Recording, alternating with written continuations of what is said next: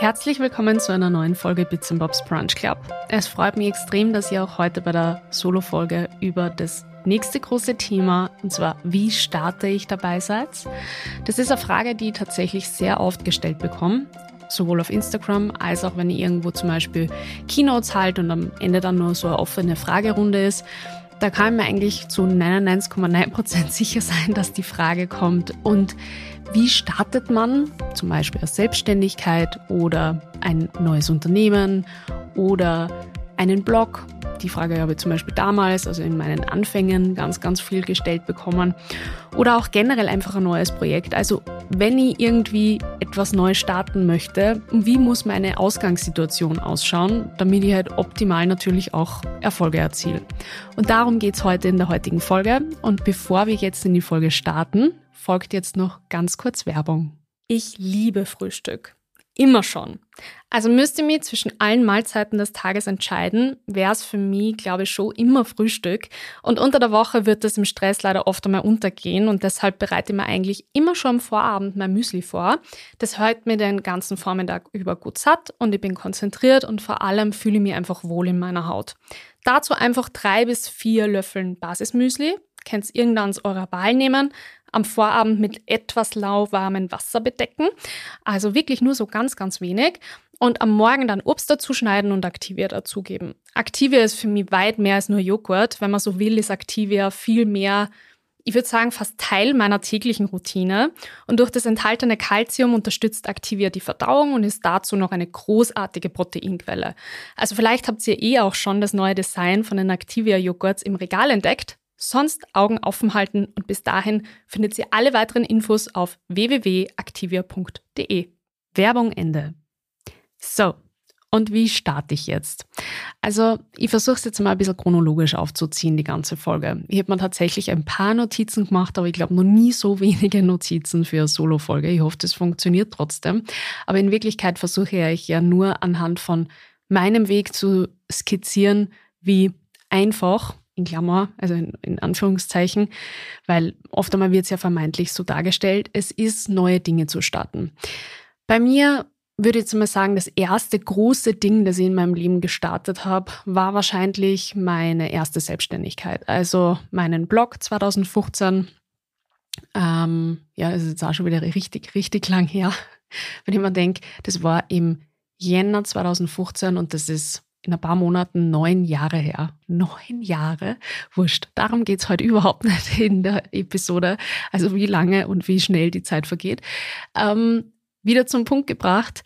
Damals war es so, dass, sage ich mal, Handvoll Lifestyle-Bloggerinnen in Österreich da waren und mir hat das extrem taugt. Und ich komme jetzt aus einer Bubble, wo das jetzt nicht so vorherrschend war, sage ich jetzt einmal vorsichtig einfach. Also, ähm, dass man jetzt Dinge frei ins Internet gestellt hat, war jetzt eher außergewöhnlich.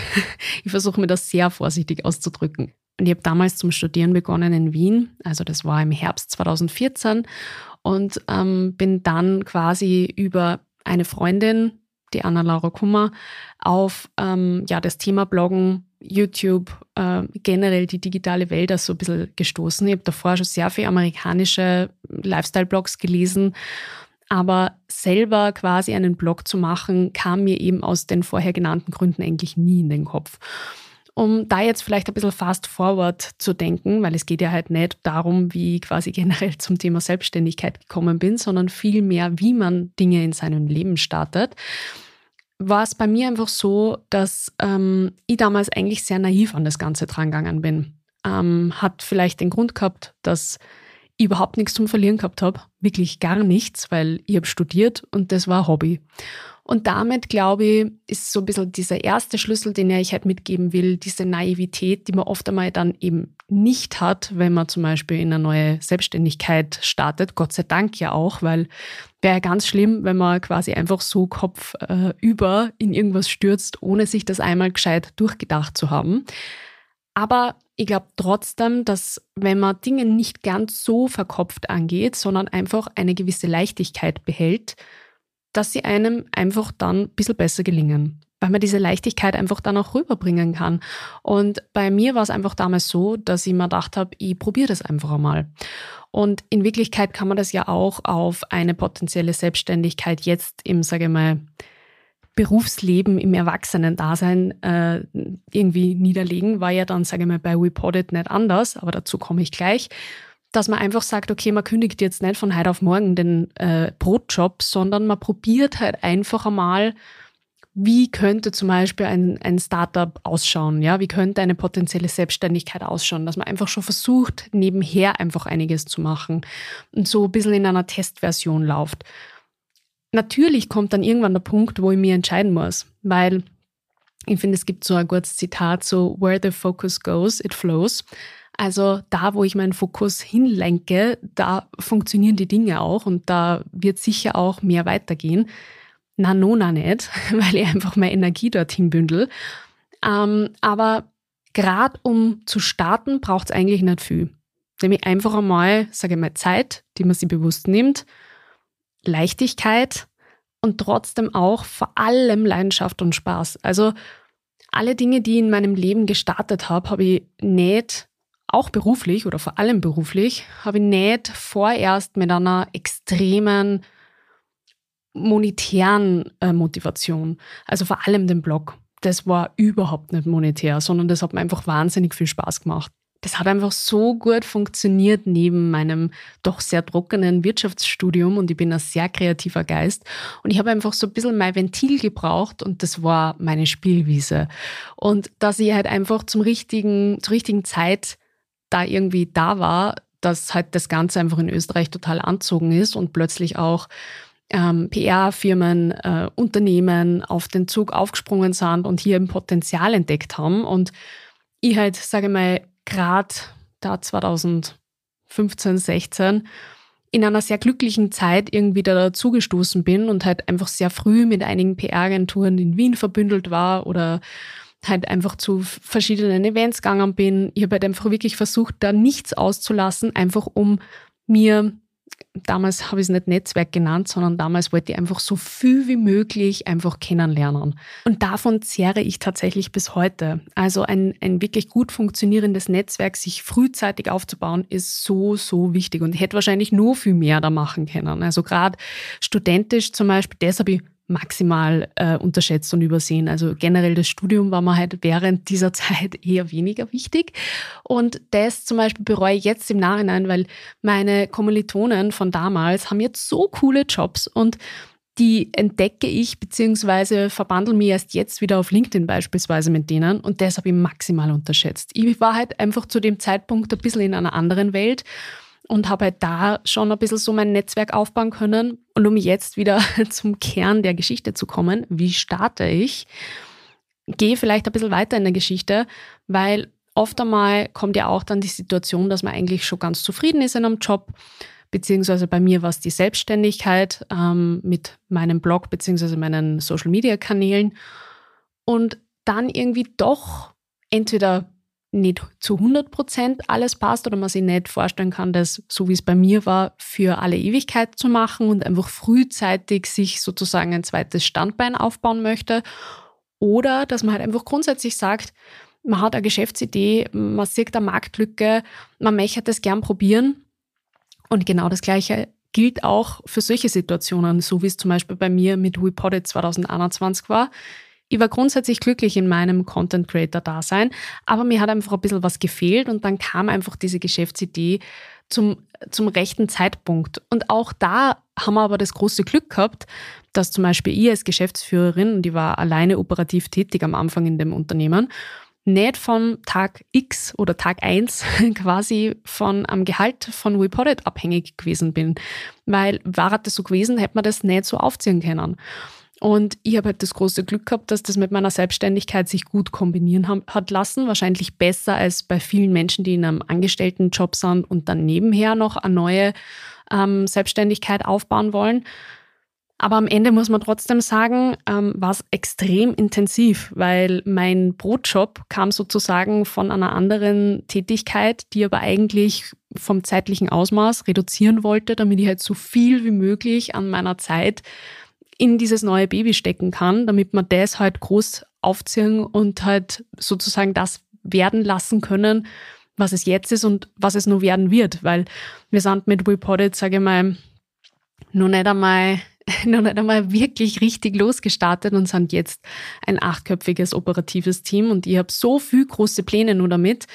Aber das hat deswegen so gut funktioniert, weil ich es eben kombinieren konnte und weil ich nicht vom Tag eins davon abhängig war, weil wir es testen konnten, weil man einfach dann gerade am Anfang nicht diesen monetären Druck hat. Das ähm, macht natürlich Druck auf anderen äh, Seiten, weil die Zeit wird ja trotzdem nicht mehr. Und wir haben leider, und zu dieser Erkenntnis komme ich immer wieder in meinem Leben, nur 24 Stunden am Tag.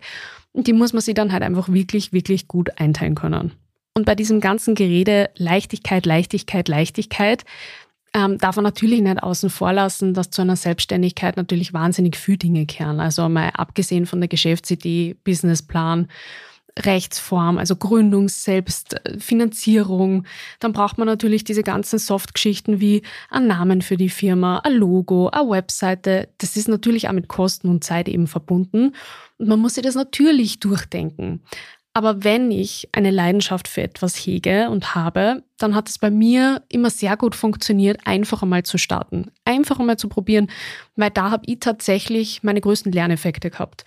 Also in der Theorie kann man sich alles irgendwie sehr schön zusammenreimen und ich finde, das ist immer ähm, am besten, wenn man sich sozusagen die Strategien der letzten Jahre für kann es halt jetzt nur für WePodit sagen, weil für meine Selbstständigkeit habe ich das tatsächlich nie gehabt, also für Bits Bobs bei Eva so eine ausgeklügelte Strategie. Aber in der Strategie und damit Theorie ähm, versuche ich mir ja auf Basis meiner bisherigen Erfahrungen und zum Beispiel 2021, wie wir gestartet haben, haben wir da ja quasi nichts gehabt. Das heißt, wir haben einfach einmal uns eine Strategie zusammengereimt, die halt für uns toll wäre.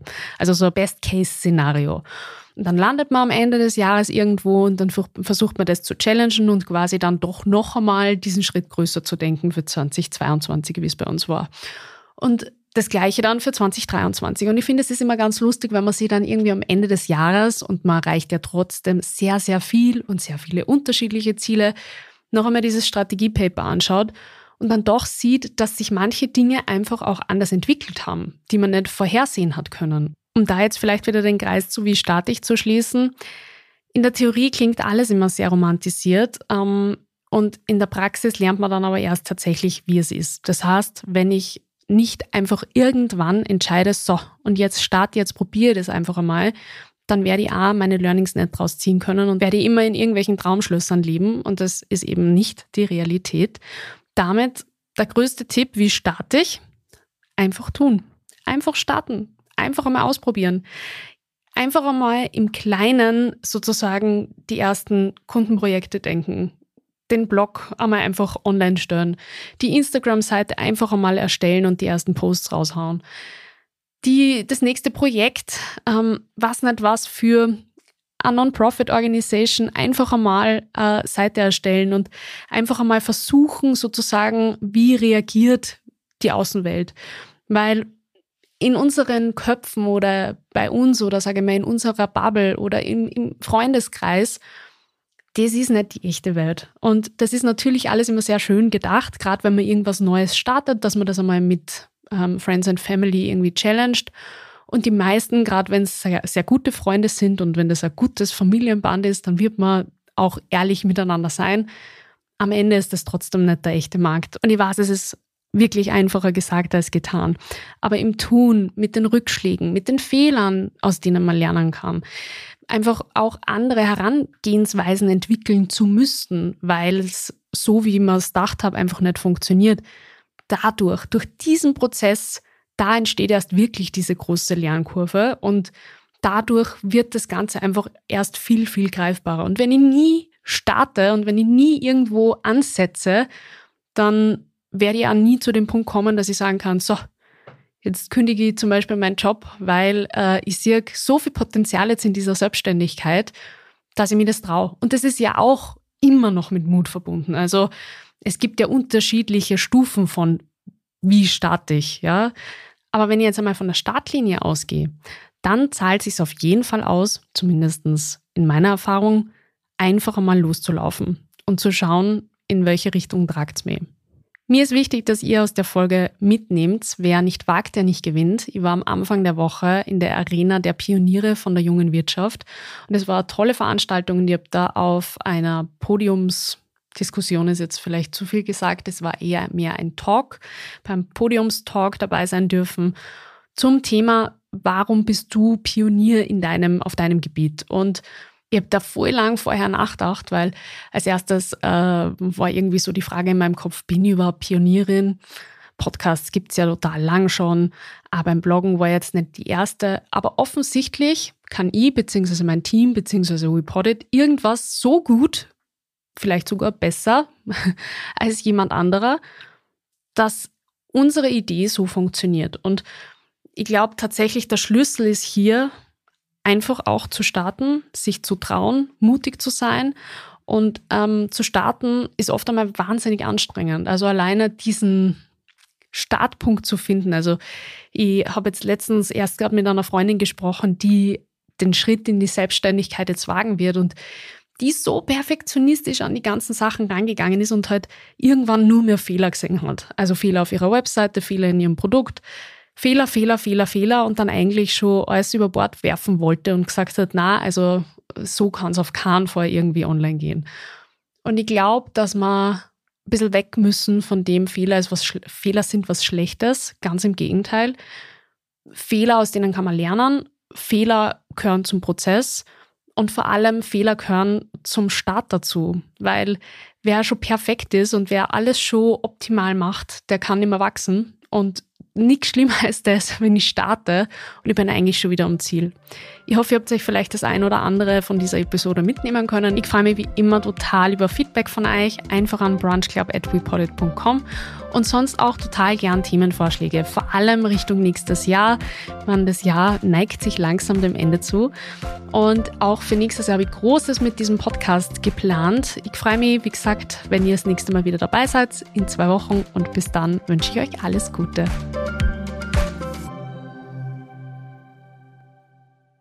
Dieser Podcast wurde produziert von WePodit.